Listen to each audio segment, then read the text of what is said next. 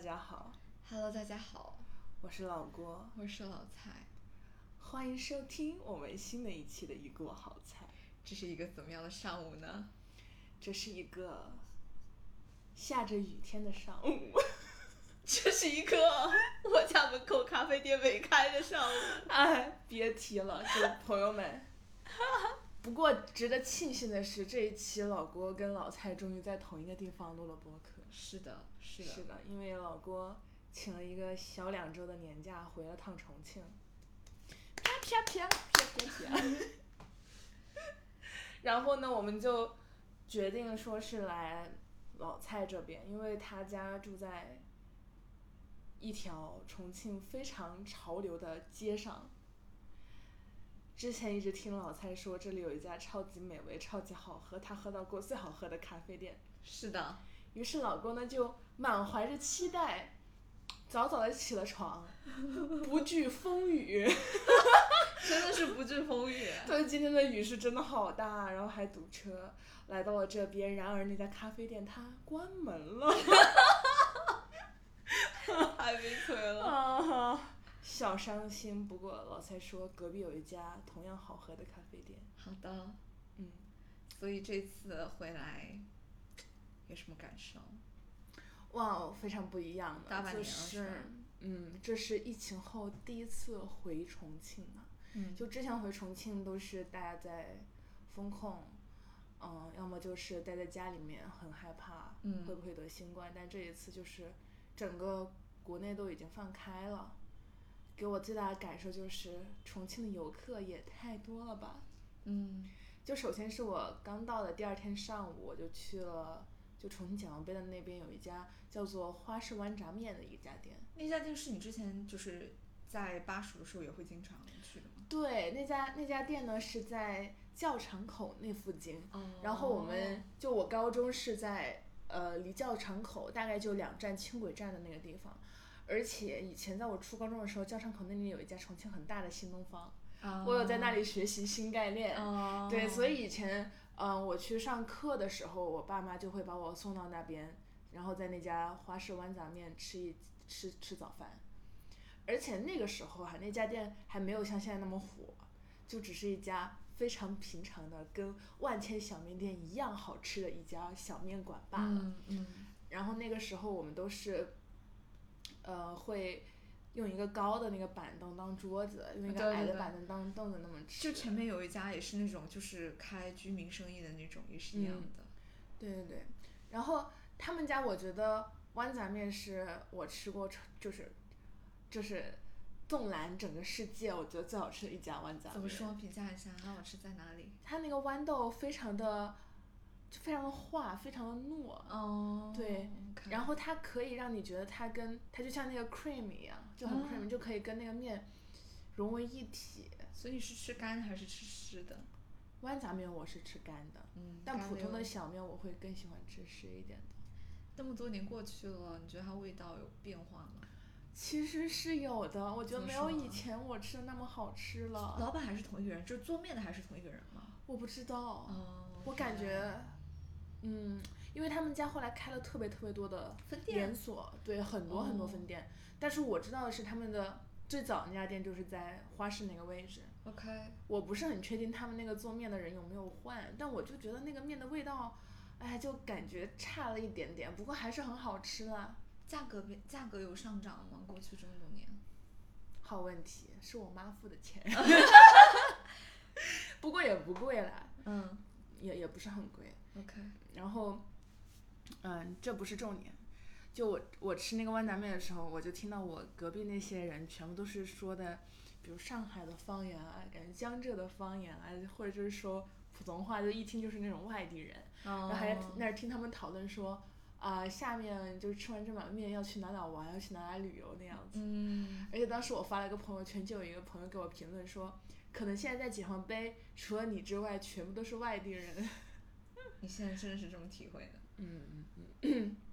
然后 我觉得，我觉得解放碑给我的感觉会比较比较强烈一点吧。嗯因为后来我又去了，就前几天又去了一次解放碑，就是我跟我的两个发小就约到那边去看那个芭比的电影。嗯然后我家是先会坐坐那个轻轨坐到那个小十字那里，就你肯定知道小十字在哪，嗯然后嗯是一般就是走到。嗯，比较靠近解放碑中间那个位置，因为小十字离解放碑也很近嘛。对，我以前并不会觉得小十小十字那儿有那么多的人，啊，对我这一次，我的天呐，就是本来应该可能十五分钟的路程，活生生的因为人太多，我挤不过去，走了快有二十多分钟才到。然后我们就去那个看电影的那个楼下有一家茶颜悦色，就准备去那儿买。然后刚进店我，我本来还觉得啊人还挺少的，因为那个时候离那个电影开场还有大概十分钟。哦，对，我们就想那我们买了上去。，OK，结果发现你排队买单是一个队，然后你排队等奶茶是另外一个队，对对是的，太夸张了。就我们就是点完单过后，发现后面那个队巨长无比，嗯但没有办法，就是排了，最后就晚了半个小时去看那个电影。，OK OK，不过也还好，芭比那个电影感觉前面没看你也是能够跟上的。嗯，你看了吗？我还没有，你觉得怎么样？一般般。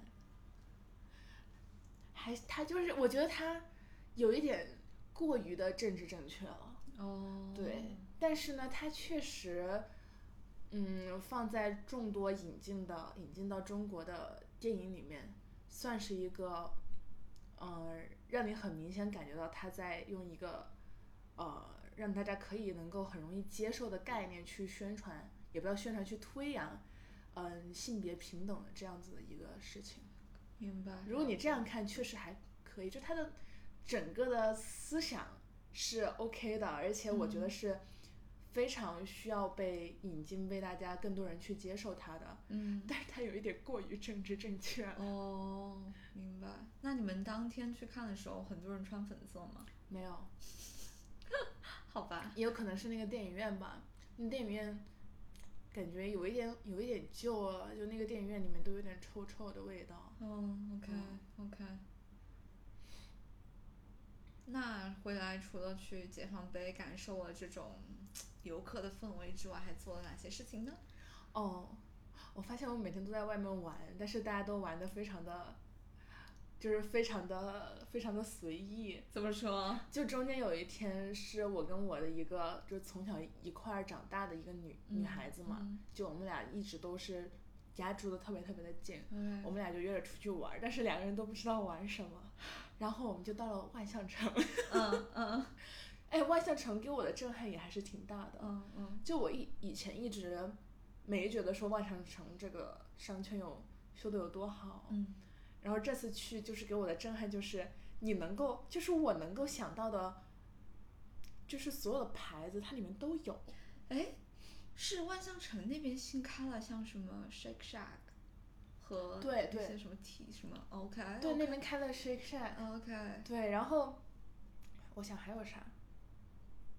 嗯，还有有一个衣服牌子，我不知道你知不知道叫 Bash，就 B A 然后 and S H。我之前从来没有在重庆哪儿看到过那家店，它它是卖什么风格的？那种嗯很休闲的、很田园的那种风格的衣服。哦，OK，对，然后我都没有想到那里居然有实体店，嗯，对嗯，然然后里面还还开了很多就是。感觉以前你要在重庆买的话，需要找代购买的那种牌子，真的假的？真的就是里面真的很 fancy，就是什么什么段位的牌子都有，人多吗？人不是很多，就还好，远没有解放碑跟时代天街的人多。嗯我我我总觉得就是，我感觉万象城跟时代天街给我的印象就是我找不着路，嗯，就我真的很懵逼。你说，你说到这个，我就有可以跟你聊的，真的太好笑了。那天，那天我们一共是三个人嘛，就包括我嗯三个人，我们三个妹子去那边逛街，OK，然后逛完了过后，大家说说，哎呀，逛的差不多了，要不要去做个按摩？嗯。我们就准备去按脚，嗯。然后那家店就说说他最早的也要等到大概六点二十，然后中间是有大概一个多小时，然后当时我们是在，他好像是问什么中厅、南厅跟北庭，就是它分三个部分。，OK，对，然后当时的那个按摩店是在南边，然后我们就说那我们先去吃个饭吧。我们想去吃饭那家寿司店呢在北边，然后那个寿司店其实一个多小时吃饭是绰绰有余的，我们于是就决定说我们二十分钟走过去，然后吃吃了过后回来就翘可以坐嘛。嗯然后神奇的事情发生了，就是我们在那一一个小时二十分钟里面都没有找到一条正确的通往北京的路。我们花了二十分钟走到了那个万象城外面，就说可不可以从外面过去，嗯嗯。结果发现外面过不去，然后我们又进来，然后想看商场里面哪儿可以过去，又花了二十分钟，嗯。还是没有找到路，然后最后又花了二十分钟，终于找到了北厅。但是那个时候我们过去了过后呢，已经来不及吃饭了，于是我们就从北厅又回到了那个按摩店。就在这一个一个小时二二十分钟里面，我们就是一直在不停的找路，一直在不停的行走，太不友好了，我觉得这种真的真的很找不到，而且它那个牌子上面，你都看不到它写说哪个路是通往另外一栋楼的，嗯嗯就不像时代天街，它到哪个地方它都他给你指什么馆儿什么馆儿，对对对，它都写的很清楚。嗯嗯嗯，然后我们就只能做了按摩再去吃饭了。太这这这按摩之前还要马上再再走个一个小时二十分钟，然后才把这个按摩脚还是按摩得很到位。对对，我们说本来本来脚还好的，你脚不行了。对，现在现在走了这么一通，脚是真疼了。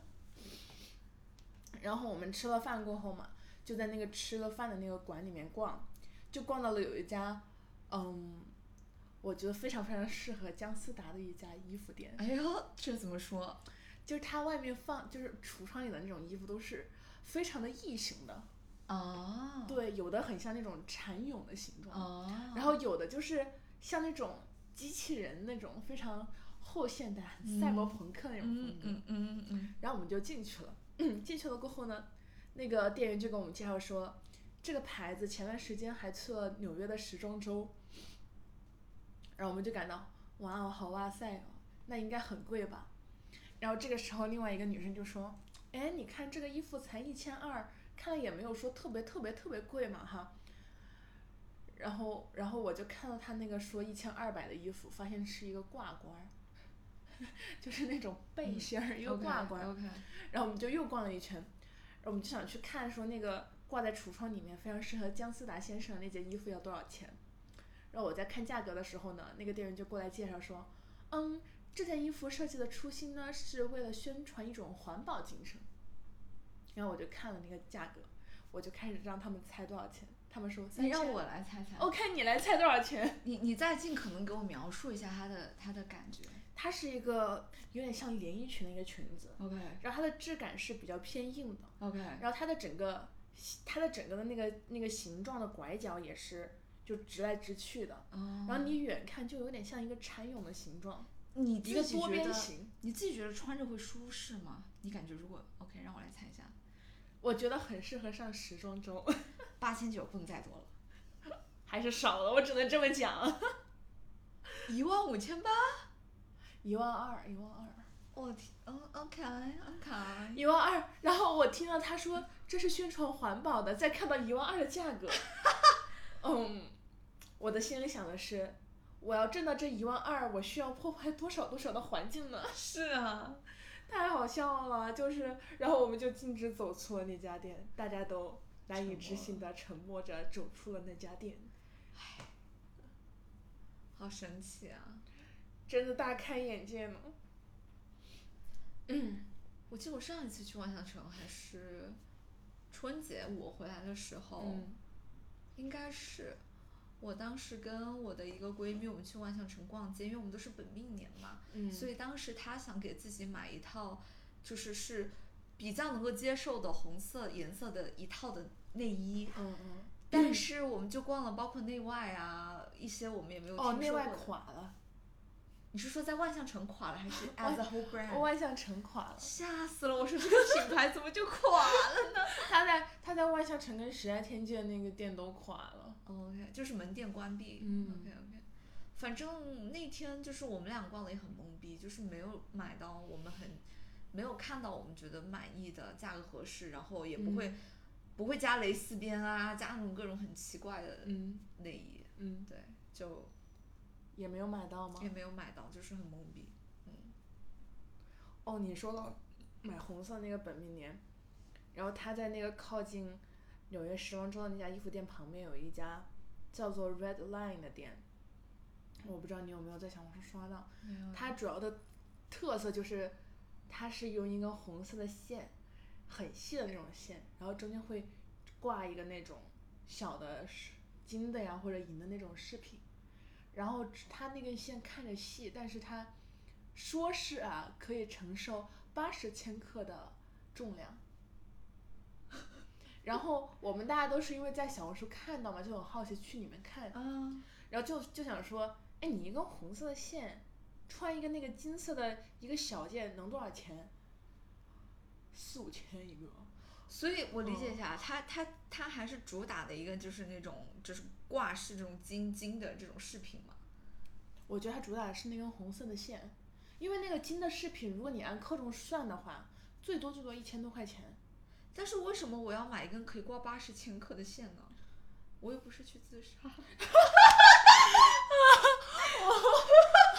我觉得可能是他觉得那种红色的细细的挂在手上或者挂挂在脚腕上面，感觉非常的优雅吧。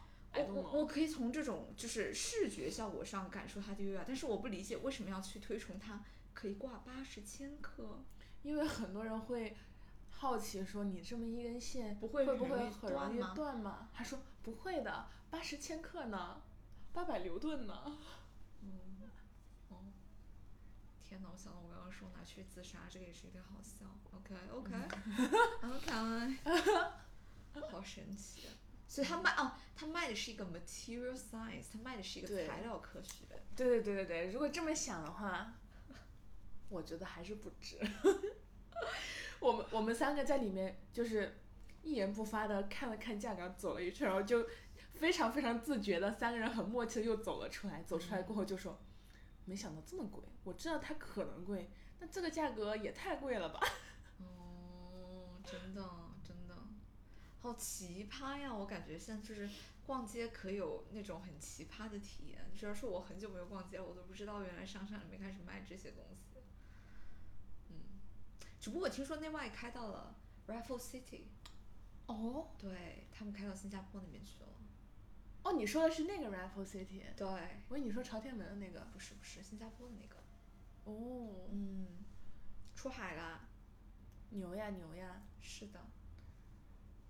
哎，但是是就是除了这这两个让我觉得价格非常离谱的以外，我还有一个很新的感觉，就是嗯。前段时间也是我跟我其中一个朋友去商场里面试键盘嘛，因为我想换一个键盘，然后呢，我就有就比如说就问他我看了那个键盘的价格，然后我顺便在网上查，我发现现在你去实体店买的那个价格已经跟网上是差不多的了，就甚至还会更便宜。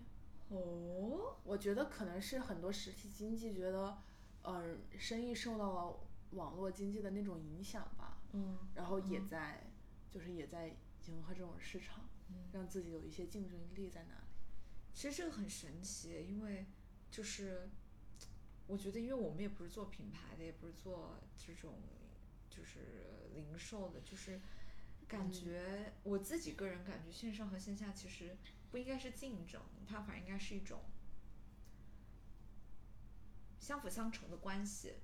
当然，在定价上我不确定，就比如说，呃，可能会有一些朋友，包括我觉得有时候我也会啊。当然，嗯虽然我逛街很少，但比如说我想买一双鞋，或者是我要买一件衣服，但是我对于这种样子的商品，如果我不去现场试的话，我很难受。我直接在网上一看，我就对这个鞋的舒适度或者对这个衣服的尺寸有一个很大的信心。啊，对然后我又不想退货，对，对所以我可能就会先去线下，先去试一下，然后可能然后你再在网上买。对，或者是线下试过后，我觉得，哎，嗯、可以，但是我觉得好像现在这个季节，或者是现在这段时间，我也不是说它是一个急需的东西，嗯那我就跑到网上去把加到购物车，然后嗯等到双十一啊、双十二啊这种大促的时候，我再一下子把它们买下来。所以我觉得可能在线下应该是主打一个去更好的一个服务的体验吧，就是让我对这个品 牌有个更好的好感。嗯然后这样子，我在网上的时候，就是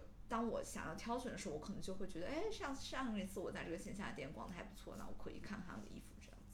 哦，那我觉得你这个你这个想法对于它品牌方是嗯没有什么样子的影响的，嗯但是对于它那个 exactly 这个门店还有这个销售，它本身来说哦是有一些影响的。哦，是，如果他们的 KPI 就是要看你们店的销对售额，对，一般都是要看的。嗯，要看他们怎么制定他们这个考核的标准。嗯，但是不妨碍最后那个键盘我还是在网上买的，啊，因为我纠结了好几天，我到底要不要买，就是到底要买哪一款，然后最后我决定了过后，我觉得还是在网上买吧。嗯，嗯，我们真是聊得天马行空呢。是的。那回来除了那个非常美味的豌杂面之外，还吃了些啥呢？哇，你的胃还好吗，郭女士 还行吧。？OK，我目前吃的最清淡的一顿就是那天跟你出去吃的西班牙餐。我去，好吧，好牛。那好吧，那既然你这么问了的话，那我就来告诉大家我每天都吃了什么吧。好的。我是，嗯，星期五晚上回来的，星期六中午是在，哦，那顿也很清淡，因为是在我外公外婆家吃的。嗯晚上呢，就是来紫薇路这边呢，跟两位美女吃的西班牙菜。是的。对，那顿西班牙菜其实还可以啦，嗯但我觉得它，嗯，它的口味有一还是比较迎合就是中国人的胃口。是的，是的，嗯就是我觉得它不会给我留下很深的印象，你知道吗？就是觉得 OK 可能吃，就这样子。然后是星期天，哎，星期天我干啥了？星期天哦，你们唱歌了？对对对，那我中午吃了啥呀？哦，我想起来上午开了，会了。上午的时候，我妈就是她上次在那个石灰市买了那种可以在自己家里面煮的油茶，嗯，嗯，然后我吃了过后就特别的撑，于是我中午就没有吃饭，然后晚上，呃，下午我们去唱了 K，唱了 K 过后，晚上去吃了一家叫老干家的，呃，麻辣小龙虾，天呐，我天呐，我都怕了。太好吃了，你知道吗？就是，嗯，唉，太美。他好像是在哪儿啊？它在那个时代天街下面，哦下面的一个地方。嗯，它是辣味儿很足，还是香味儿很足，还是它那个小龙虾的肉质，还是说 all of them？Oh all of them。god！就我们点了两种味道，一种是蒜香的，嗯然后一种是麻辣的，香辣的。般就是这两种做法。对对对，太美味了，就是不管是来都想流口水。不管是我们爸爸妈妈辈儿的，还是我们这年轻人辈儿，大家都觉得很好吃。对，但是他们会觉得 有一点没有那么健康，哦，OK，嗯所以我就跟我的小姐妹两个狂吃，然后我们的爸妈就在旁边也在吃了，但是他们吃的没有我们俩多。OK OK，然后是星期一，星期一我干嘛了来着？天呐，你记性还是很好，如果你全都能回忆起来，因为今天是周五了。哦，星期一就是万象城的那一天。哦然后那天中午，我跟我的那位小姐妹，我们去，因为她她也是很久没回来了嘛，她一直在北京那边，OK OK，她就说她想去吃铺盖面，啊，嗯，我们就去到了我们以前住的那个地方附近有一家很有名的荣昌铺盖面，哦就铺盖面最有名的就是在重庆的荣昌嘛。，OK OK，然而那个老板以为我点的是刀削面，他给我上了一碗刀削面，啊 不过也还挺好吃的。，OK，嗯所以那个面也是辣的。它的调料的调法其实是跟小面是差不多的，啊，OK，嗯，主要是那个面不一样。行，对，然后下午我们就是去狂逛了一堆万象城，对，晚上的时候我们吃了一家叫什么寿司郎的一家旋转寿司店，哦，那顿也很清淡。嗯，嗯，来吧，咱快进到周二。周周二二是啥呢？周二吃的非常的爽。周二中午我去吃了那个秀娘串串香，就是在解放碑的大井巷里面。同学们，这一期可以可以可以被称为什么重庆。美食分享会，好吧？好的，这秀娘串串香呢，它也是一家我从小吃到大的大的那个串串香店，哦串串香火锅店。就我之前那个，我我不是有个网名叫什么什么吃串串嘛？对对对对。然后那个串串其实就是指的是秀娘串串香，原来如此啊！还有还有就两家串串香，一嗯家是这个秀亮串串香，一家是就是我们中学门口的那个万里香串串香。就这两家店在我心里是重庆的 top one and top two，而且不分前后顺序的串串串香店。OK，、嗯但这真的要给我们这种串串小白科普一下啊！我真的是一点都不嫌不嫌，就是我我很 low，就是我真的没怎么吃过串串。哦，然后我就想了解说，它跟火锅的区别到底在哪儿呢？我觉得它更有趣一点，就是火锅是你点菜嘛，嗯然后串串是它有好几个大的那种冰箱柜，然后你去里面拿拿了锅烫，但是它那个锅底其实就是火锅的锅底，哦，然后那个过程就很有趣，因为你要把东西从那个串上面取下来。嗯，就是从那个就是去从冰柜里拿拿了，然后你烫烫，你拿那个签儿吃。对，哦，嗯，然后最后是按签儿算钱。对对对，他会数你有多少根签签。哦，然后那天那家旁边还开了一家冰汤圆，我这次回来吃了好几次冰汤圆，怎么说？非常好吃。比得过冰粉凉虾吗？哦，冰汤圆里面是可以加冰粉和凉虾的，哦，所以当他们都混在一起的时候，快乐直接直接加满了。好的好的。然后下午的时候呢，我们去了，就是我们一一堆人去了我们另外一个朋友家里面吃我们的另外一个同学妈妈做的麻辣鸡块儿，好厉害、啊！非常的复杂。不过不过都是都是我们都是之前初高中同学嘛，大家关系都比较好。嗯然后同时我们又买了一些，就是时代天街有一家面包店，他们做那个蛋卷和麻薯特别的美味。叫啥呀？好问题，我忘了，救命好的。不是汇成芝芝，汇成芝芝好像开款了，就反正时代天街好像没有了。然后就是另外一家，在那个茶颜时代天街的茶颜悦色的对面。哎，我这么描述大家应该就能够知道了。好的在一家西在 A 馆西域和茶颜悦色的对面，好的就是想吃的同学可以这样去买。好的好的。然后呢，嗯，还在他们家吃了美味的火龙果跟桃子，晚上去吃了吊锅耗儿鱼，你真的好重庆味道啊！天哪，那是当然。那这个又是怎么吃呢？请问吊锅耗儿鱼，你、嗯你没吃过吗？我没有。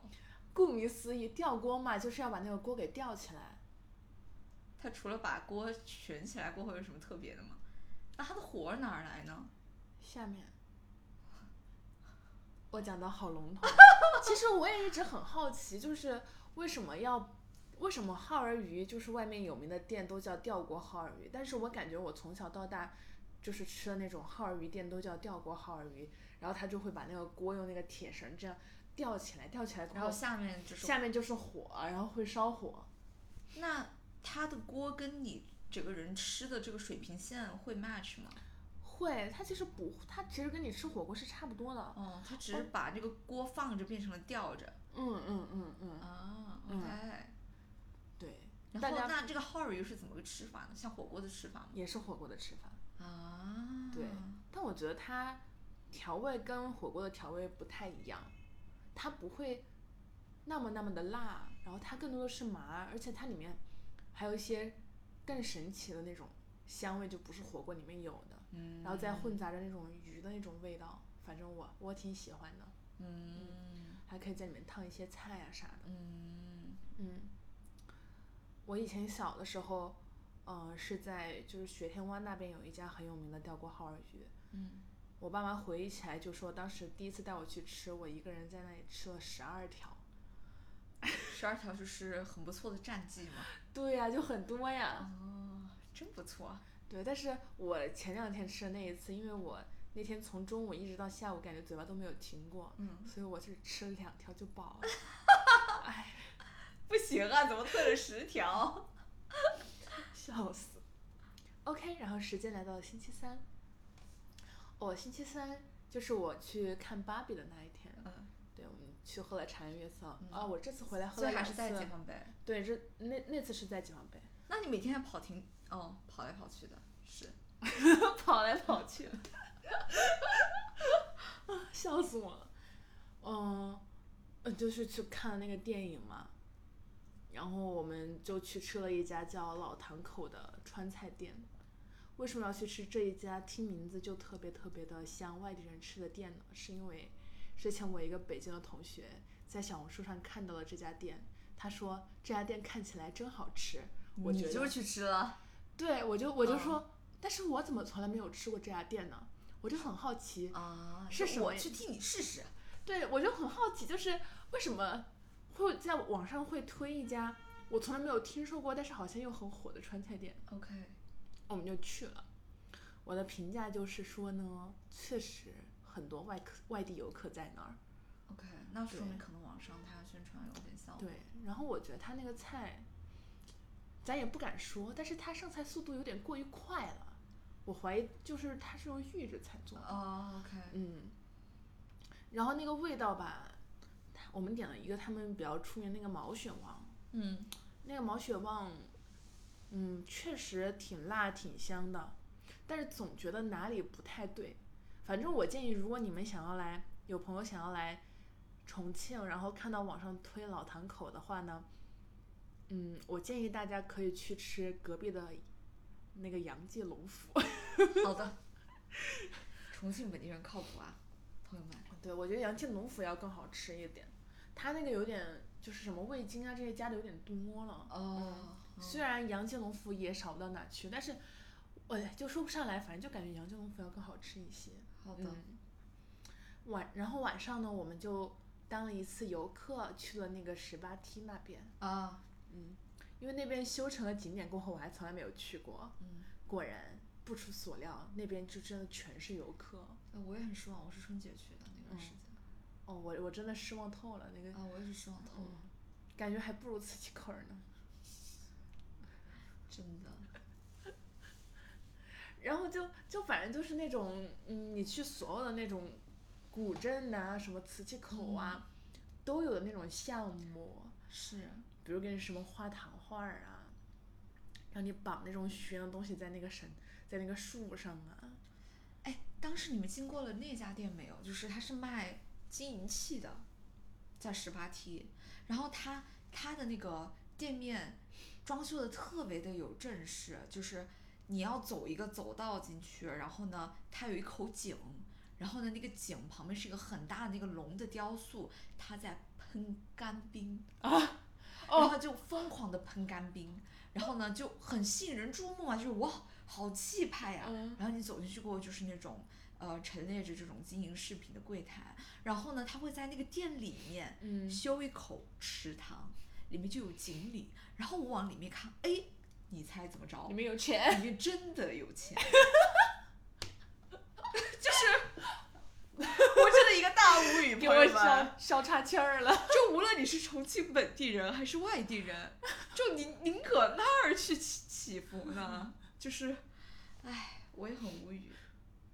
当时就有很多小孩就喜欢在那个干冰那里转来转去，然后往那个井里面一看，哎，你又猜怎么着？还有钱，还是有钱。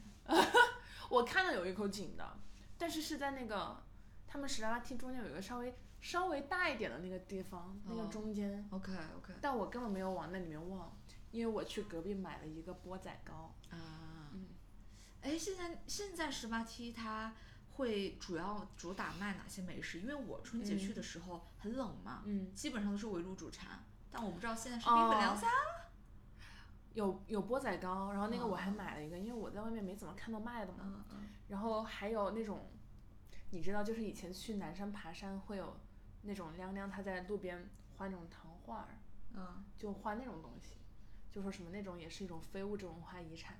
哎，就想着觉得还挺神奇的。就以前那种画糖画的，就真的就是爬山爬在路途上，就会有很多人在那里画，然后现在还只有在这种十八梯的地方才能够看到。嗯然后也有围炉煮茶，但是我只看到一家，然后还有什么呢？还有现场炒怪味儿胡豆的，哦，OK OK，我看到好多家，然后我们就很好奇这个现炒的出来的味道跟我在超市买的那种有什么不一样？于是您试了试，对，我们就去在他炒的过程中，那个人他就说来你们直接拿吧，直接把我们手给烫没了。我 我觉得一般般，就嗯也不是砸他们牌子，但是真的就感觉没有我小时候吃的好吃。哦，OK，对，如果大家想吃怪味胡同，我比较推荐你们去超市买有一种那种金金黄色金黄色的那个反光的那种包装的怪是的是的肉脯豆，那个是最好吃的。老牌了。嗯，对，我就记得以前小的时候，我们过江还要坐船，就还没有那个时候桥还没有修的很好嘛，就还要坐船。然后我爸爸他就会在那个就是售票的旁边买怪味胡豆给我吃。啊，嗯，然后还有啥？哦，你说那个喷干冰，我也看到了，就是在那个十八梯的最下面，然后过一个马路，嗯对面有一个那个类似于什么风俗街，一个吃饭的地方。OK，哇，那门口就是烟雾缭绕，就喷的全是，就你觉得自己到了什么一个仙境，像那种什么《大话西游》里面那种感觉。OK，然后进去了过后，嗯，里面就是一家吃饭的店，就也玄乎其乎，也没有什么人。是是，嗯拍照的话，十八梯我觉得里面没什么好拍的我。觉得还不如拍那边那个是什么桥来着？南极门大桥，嗯对对对，我就拍了那个桥的。嗯就我建议大家，如果想要只是想要拍照的话，就站在教场口那个上面往下面拍，你说的可真抽象啊，上面往下 面。因为它那个是十八梯是下去的嘛，嗯嗯，你从那个顶端往下对对面拍，对，嗯是的，是的，因为下面你往上面拍很丑的。对，是的，是的，没嗯错。不然的话，就是搞一个那种无人机，我看他们有人用无人机在那儿嗯拍照，人多吗？去十八梯的时候？还挺人人挺多的，但是没有以前磁器口的人多，不过人还是挺多的。对，OK，讲完了十八梯，星期四就老君洞了吧，是吧？没有，最后没有去成老君洞，哦因为昨天下雨嘛，嗯下雨就没有没有去成。昨天就是去我外公外婆那边，然后晚上的时候去吃了一家叫做玉东兰的店，我不知道你知怎么不知道？听着那么像那种云南菜，或是那种很……我感觉还是川菜，哦，OK，嗯，对，就是我们呃一家人去那边吃嘛。嗯，它有一个炒的一个竹笋，我觉得非常的不错。然后还有那种双拼，就双拼里面就是什么黄喉啊，嗯，什么嗯鱿鱼呀、什么毛肚儿啊这种泡椒味的，我觉得味道还是挺不错的那家店。嗯，然后就是，然后就是今天啦，耶，今天还今天今天可不怎么辣，哎，但是我不知道你们晚上辣不辣，反正中午应该不会辣的。嗯哦，晚上也不辣，晚上他们准备去吃新新疆菜。啊，挺好，挺好，还是很丰富啊，非常相当的充实啊。就很忙，就是哎，但是有个关键的问题我可要问了，咖啡教主，你每天的咖啡 可否还保上了？哦哦，我还在喝呢，好吧？你知道这次我我带了我的那个手压咖啡壶，我的那个磨豆机，嗯，还带了一袋豆子回来，然后我在这边还在网上买了两盒豆子，有，我天天搁家里面，就是这个这个这个这个然后我爸在旁边说，中国人要喝茶叶。没事的啊，叔叔，现在云南那边也会产咖啡豆了，国内还是有好地方在产的。对呀、下周就要去云南那边旅游一下，好的，还是很期待的。哎，我还没有给你展示过我的纹身贴。吓死了！而且我觉得现在这个，哎，掉了。我觉得现在的纹身贴它做的很好耶，这是我周天贴的，它现在都还非常的显色。它一般要多久才会掉呢？我以前以为两三天就掉了，但现在看来可能能保一周吧。啊，我这还有一个能看到吗？能能，所以就是随着你洗澡的时候，它就会开始慢慢掉，是吗？对对对，就如果你摩擦的多，它就容易掉。嗯而且它真的好方便贴哦，就十几秒钟就贴上去了。嗯，价格怎么样呢？在淘宝上买的，对，几块钱一个。那真的像大大以前我们那个口香糖好像对，但以前那个我感觉它不是很好贴，而且也不是很好洗对，掉，它就是好玩儿，嗯就是图好玩儿。实现纹身自由。是的，哎，那你这次回来这么长时间，哎，我就你有什么。你有什么感受吗？我有什么感受啊？哎，其实你也可以给大家分享你去成都看的那个展。那可全是气啊，朋友们。没关系，讲吧。就是就是我朋友们上周成都之旅我们安排了好几场看展的旅行，对吧？嗯然后呢，其实正正中的大头是一个叫做成都双年展的。啊，当然我对双年展这个机制其实不是特别的了解，但是我知道像国外很有名的，像什么威尼斯双年展啊，嗯然后之前我自己也是去看了两次上海的双年展，所以我自己的一个印象就是双年展它会展示来自全球各地很多艺术家不同形式的艺术作品。然后呢，通常呢一个双年展它会有个主题。哎，说到这儿，搁这儿啊，我这儿还真有，还真有那个上次去双年展的时候带了一个。哦，这是第十三届上海双年展水体，水体，就是怎么说啊？我我我自己是一个很抽象的人啊，所以当时我看一些双年展的那个那个主题，我自己会觉得这搁搁讲啥呢？但是它一般通过它整个策展的陈列，然后通过每一个展品旁边一些解释的文字，你大概就能够了解到他想表达什么。但是呢，朋友们，这次成都的双年展，它的主题叫做时间引力。呃，没关系，就是我当时听到这个名字，我就觉得嗯挺抽象的，但是我还是抱着很大的期待去了那个展。它整次这个双年展呢是分成了九大板块儿，如果我没有记错，然后每一个板块儿会有它自己一个板块儿的主题，比如说有些板块儿的主题叫什么存在感知，有些叫什么未来考古，就是有没有学语言学或者哲学的朋友来帮我品一下“未来考古”这两个词 拼到一起的时候，他想表达些什么呢？就是很像姜思达说，一个人说我很无语的时候，他本来没有话要说，但为什么他说我真的很无语？就是你又在未来，你又要考古，你到底是在哪一个维度的世界呢？这位朋友，就是我很懵逼。然后像什么存在感知啊，像什么，呃，有些什么大地回声啊这种，我就觉得很抽象。然后我看了它，不管是整个展览的那个前言，还是每一个板块的一个整体性的陈述，我都觉得很抽象。对，然后呢，我们就继续看那个展，嗯，就是因为我们刚好去的时候是开展的第一周，嗯它还是限流的，就是你必须要在你看展的前两天，两天之内进行一个预约，然后你要过安检，然后过了安检进去真的是人山人海，朋友们，我不知道我去的是菜市场还是去的是一个艺术展，他不是都限流了吗？怎么还这么多，人？但还是很还是很多人。然后我们就是挤人挤人嘛，然后很多打卡的拍照，他不会管你这个作品叫什么名字。嗯很多人就是路过那种呃前沿呐、或者是板块的一个介绍，他看都不看，他就直接进去，然后就是拍照，然后又有很多家长带着小孩子叽叽哇哇在那儿闹，就所以很嘈杂的一个观展体验，你就更难去沉浸下来，去慢慢的去品味，说我去看这个作品。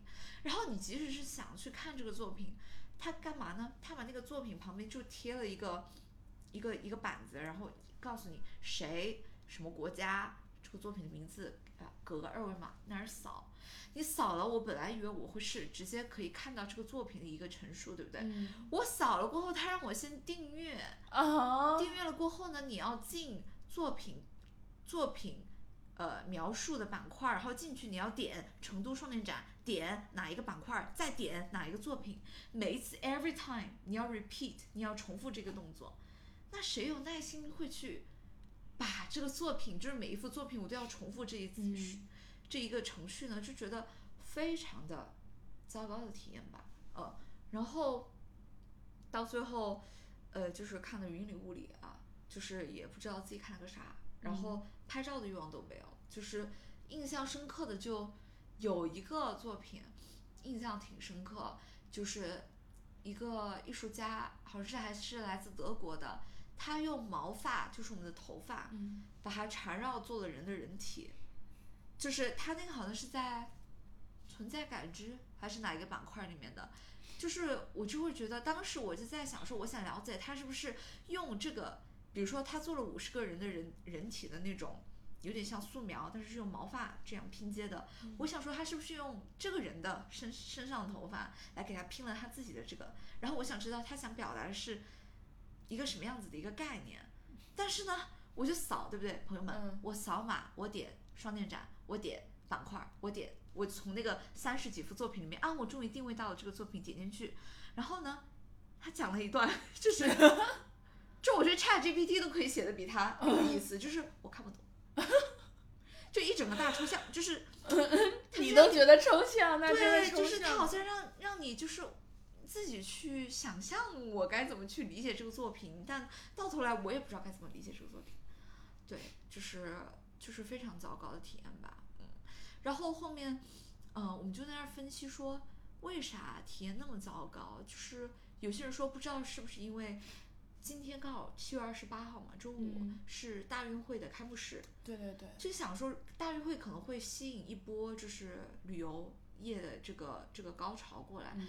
那不知道他们策展是不是很仓促，就是没有做好整个动线的设计啊，或者是嗯嗯作品的整个可这阐释他没有做的特别的友好，嗯。但为什么就是让我觉得很矛盾的是，第一，这个展是免费的，它没有设置任何的门槛，我觉得也也也从一种程度上也是个好好的事情，就是你鼓励平民百姓，对吧？他去了解艺术这个东西。那尽管打卡没事打，但是至少你从不管你写那个展言还是写陈述，你可不可以写得更平易近人一点，让这些感兴趣的他想去看一看，哎，艺术是个什么东西的人，嗯嗯他能够稍微 take something，呀，他能 get 到对，他们在讲啥。是的，但是我觉得对于平民百姓来讲，如果啊，朋友们，你是朝着说，哎，我真的想品味一下艺术，我不是想说我就是拍照打卡，那我劝你还是不要去了，就是真的，真的就是云里雾里，你看不懂个啥。然后，因为当时我们去的时候是开展第二天还是第三天，然后小红书上其实是没有吐槽的，就是估计吐槽的还比较少。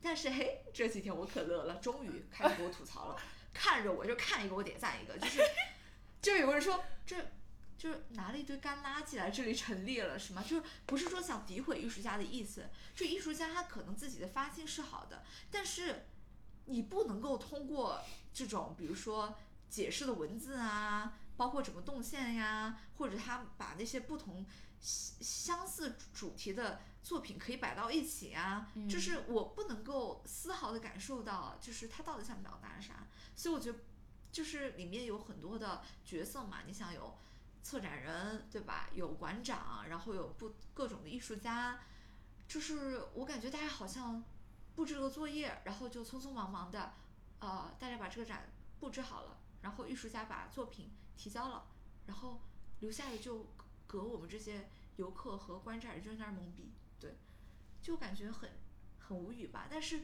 我们是看到有那种很专业的人士，我也不知道他们到底专不专业啊。但是比如说他是学传媒学的，他是那种美校美院出来的，嗯他们就说，哎，好像还真的品到了一点，我觉得那也行。但是毕竟他们是圈子里面的人，对不对？嗯嗯他们看得懂。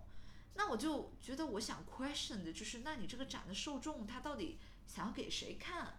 它又是个免费的展，那如果你想给那种稍微有那么一点呃文化的储备、嗯艺术的储备，那你可不可以设置一个门槛？比如说你交点钱，不要让那么多人挤进去看，然后看的人他可以懂那么一点儿。你既然门槛放的那么低，那可不可以就把它变得平易近人一点？就是我觉得他好像想讨好太多人，到最后可能谁都没讨好那种感觉。因为到后面，呃，我们就是特别的生气，因为就是有个小孩儿，就是他说你挡着我拍照了，可不可以让开一点儿？然后到后面那个小孩就哇哇哇，就那个馆里面就是跑来跑去。天呐当时我真的很想，还要拿去它剁。他。对，是的，就是家长也不管好自己的孩子，就是天气又热啊，朋友们，就是说的自然点是的，心静我感觉你说激动了。是的，就是很很失望，很失望，非常的失望。我觉得我我也很能够就是理解你的这种心情。就我我虽然自己不是什么美院出身的，也不是很会画画嘛，但是我比如说从小，比如说小学、初中、高中，我一直觉得说艺术这种东西，要么就是给予你一种美感，对，要么就是说你能够看到它让你想不到的那种创意。是，这时候我又要回忆起那一场，我是我在小红书上用非常高情商的话来吐槽过的 SAM 展览了，就是 Singapore Arts Museum。好的，我之前也讲过吧，我忘了我有没有在播客里讲过了。你没有，没有哈、嗯 o k 朋友们，你听到它的这个名字，就像就什么新加坡艺术 museum，嗯，是不是就跟你看到什么中国艺术馆这种嗯感觉差不多？你肯定会觉得它一定是一个讲述了在新加坡从古至今的呃艺术发展史啊艺术发展史。虽然新加坡没有多长的历史，但是嗯高低还是有一点嘛。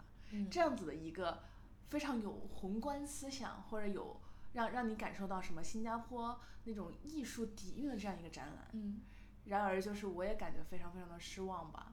就它主打的还是一个比较那种偏现代的艺术。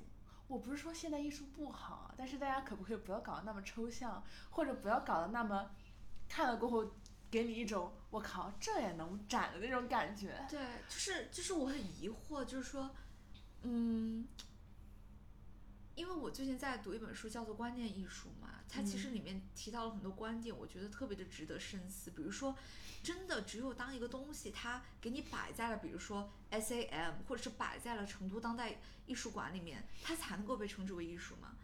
或者说，只要摆在里面的东西，我们就非要把它当成是一个艺术来看嘛？就是我真的没有感受到它的价值在哪里，以及说好像就是设置了一个很很微妙，但是我觉得很值得人深思的这样的一个边界，就是它有个建筑，比如说艺术馆、博物馆摆在那里了，然后呢，你通过一些筛选的机制，比如说我不知道他们圈内怎么运作的，然后 OK，你作为艺术家，你的作品被选上了，放进去了，你就可以坐享其成，就觉得不管谁来看你，就觉得 OK，你这个艺术值得被欣赏。那到底你想传达的东西，它真的能够就是被传达出去吗？以及说，在艺术馆之外的东西，难道就不能被称之为艺术了吗？对对啊，对，然后我觉得，我觉得，我觉得你讲的很对。对，我感觉现在很多这种艺术展，特别这种装置艺术展，它更多的是吸引人去拍出好看的照片，嗯，就让网红姐姐们拍出好看的照片。是的，是的，对。哎，我继续吐槽这个 SAM 吧。嗯就其中的有一个装置艺术，我已经跟好多个人吐槽过了。就我上次也跟你讲过，嗯就它叫做 Steel to Silver 嘛。嗯，你听这个名字是不是觉得，嗯，Steel to Silver 不会是讲怎么把 Steel 变成 Silver 吧？对，给英文不好的朋友们讲一下大概是什么意思。哦，Steel 就是可以理解成不锈钢吧对？可以吧嗯？Silver 就是银子嘛。嗯，那如果你把 Steel to Silver，哎，对，它叫 Silver to Steel 还是 Steel to Silver？反正是转换嘛。哎，反正是某一种转换嘛哈。嗯他想表达就是用现在的一些材料来做古代的一些武器，然后他那个展览就是他那个装置艺术就是放了十几把用，好像应该应该就是用不锈钢做的那个武士刀，那那应该就是叫 silver to steel。OK silver to steel，对，OK 你就听着你，而且他那个没有什么美感，就是掉了几把刀在哪里。哎，你知道这让我想到我在双双年展看到了很多作品，它题目叫啥？无题。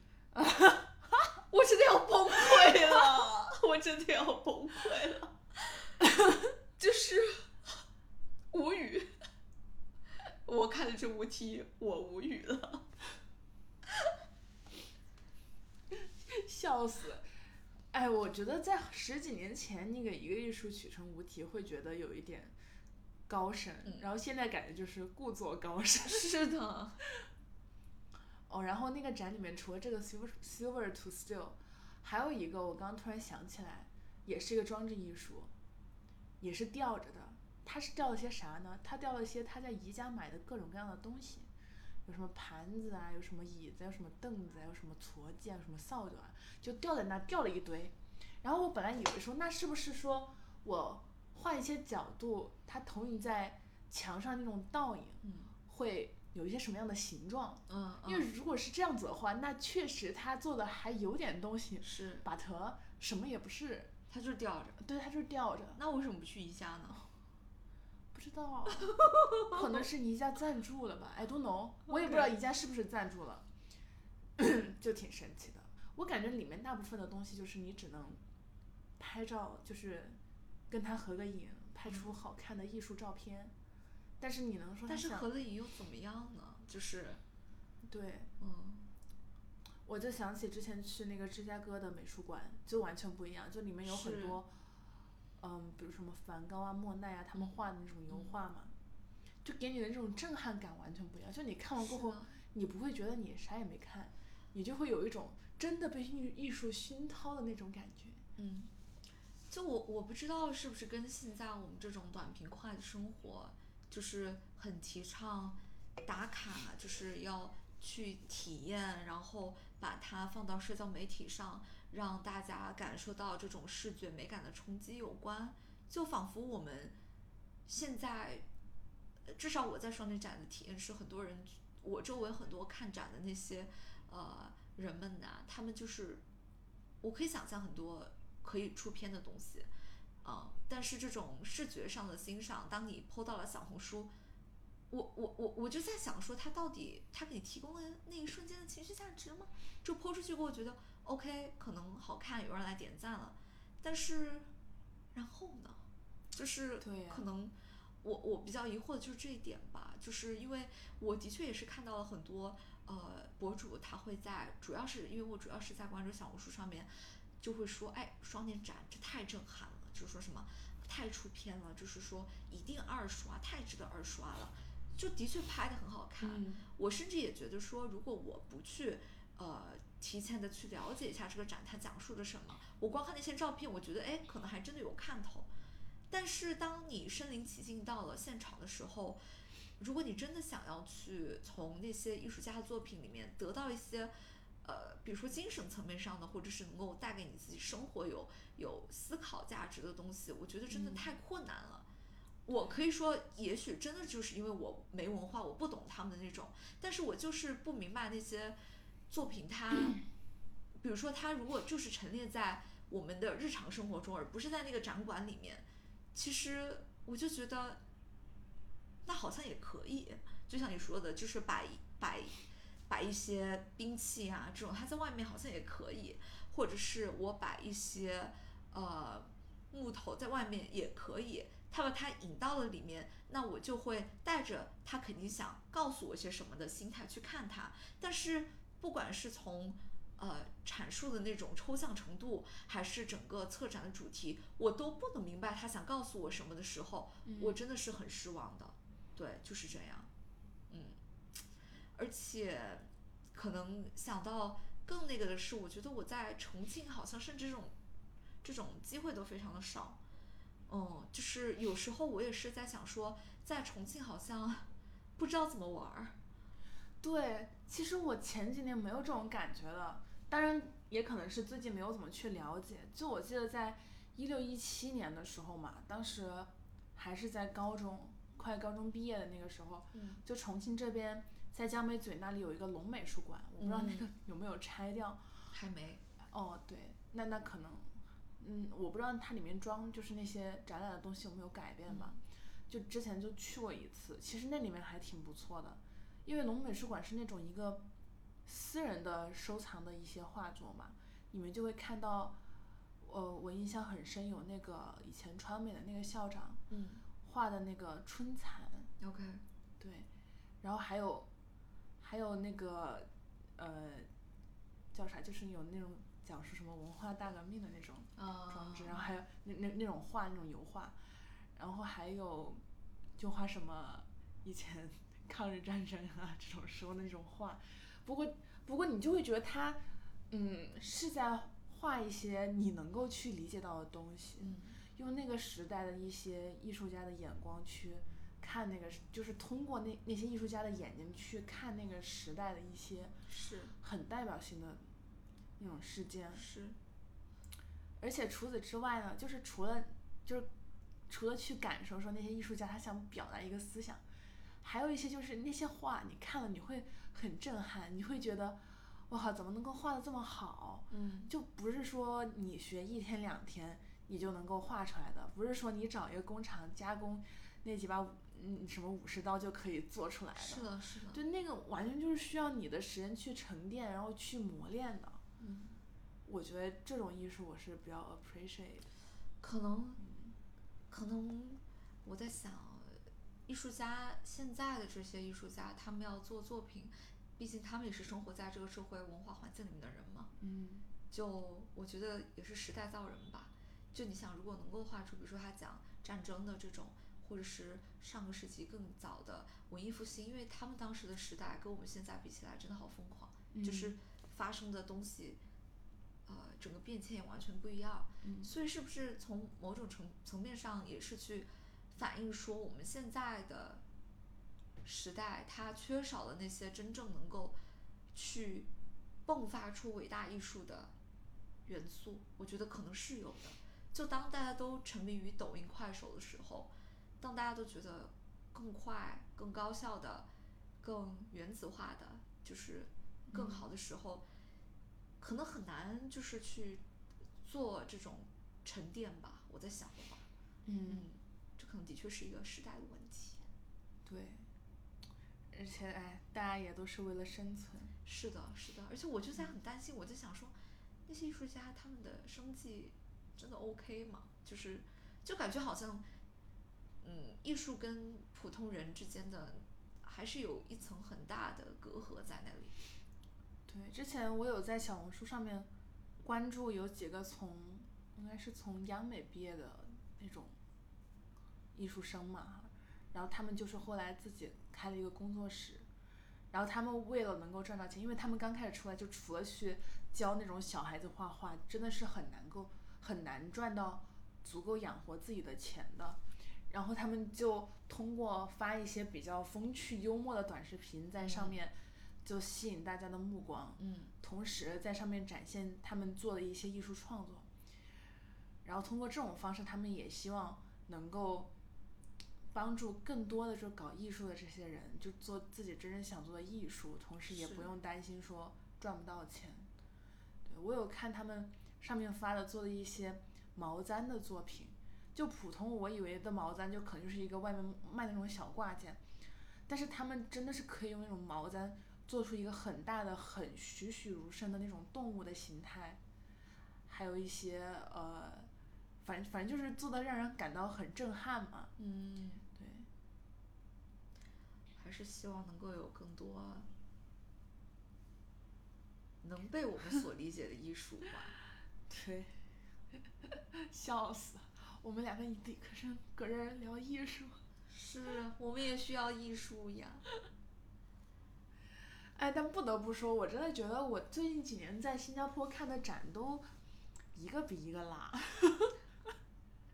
都甚至不如他那个 National Gallery 里面那种长展，就长展的那种国画作品。嗯，哎，看来还真是，我觉得可能跟时代文化环境有关吧。